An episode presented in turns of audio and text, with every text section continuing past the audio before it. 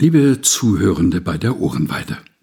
Seit dem Neujahrstag, an dem die eintausendste Folge lief, befinden wir uns in unserer Jubiläumswoche. Um das zu würdigen, haben wir eine Reihe von Autorinnen und Autoren gebeten, uns einen Text zum Thema Feiern zu schreiben. Und so hören Sie diese Woche jeden Tag einen ganz neuen, exklusiven Text.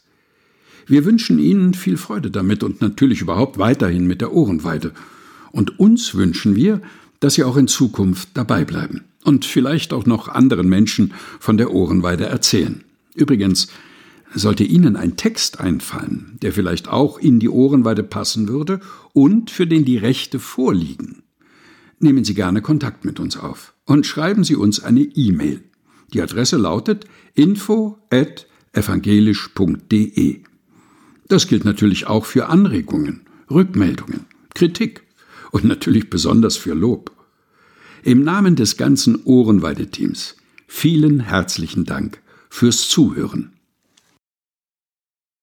Birgit Mattausch Was nach einem Fest übrig bleibt.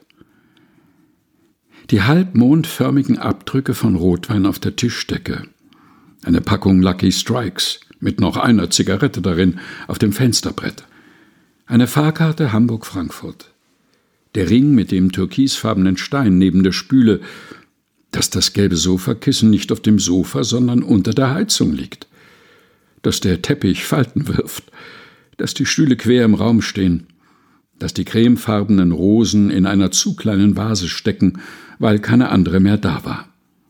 Mascara-Reste in den feinen Falten um meine Augen.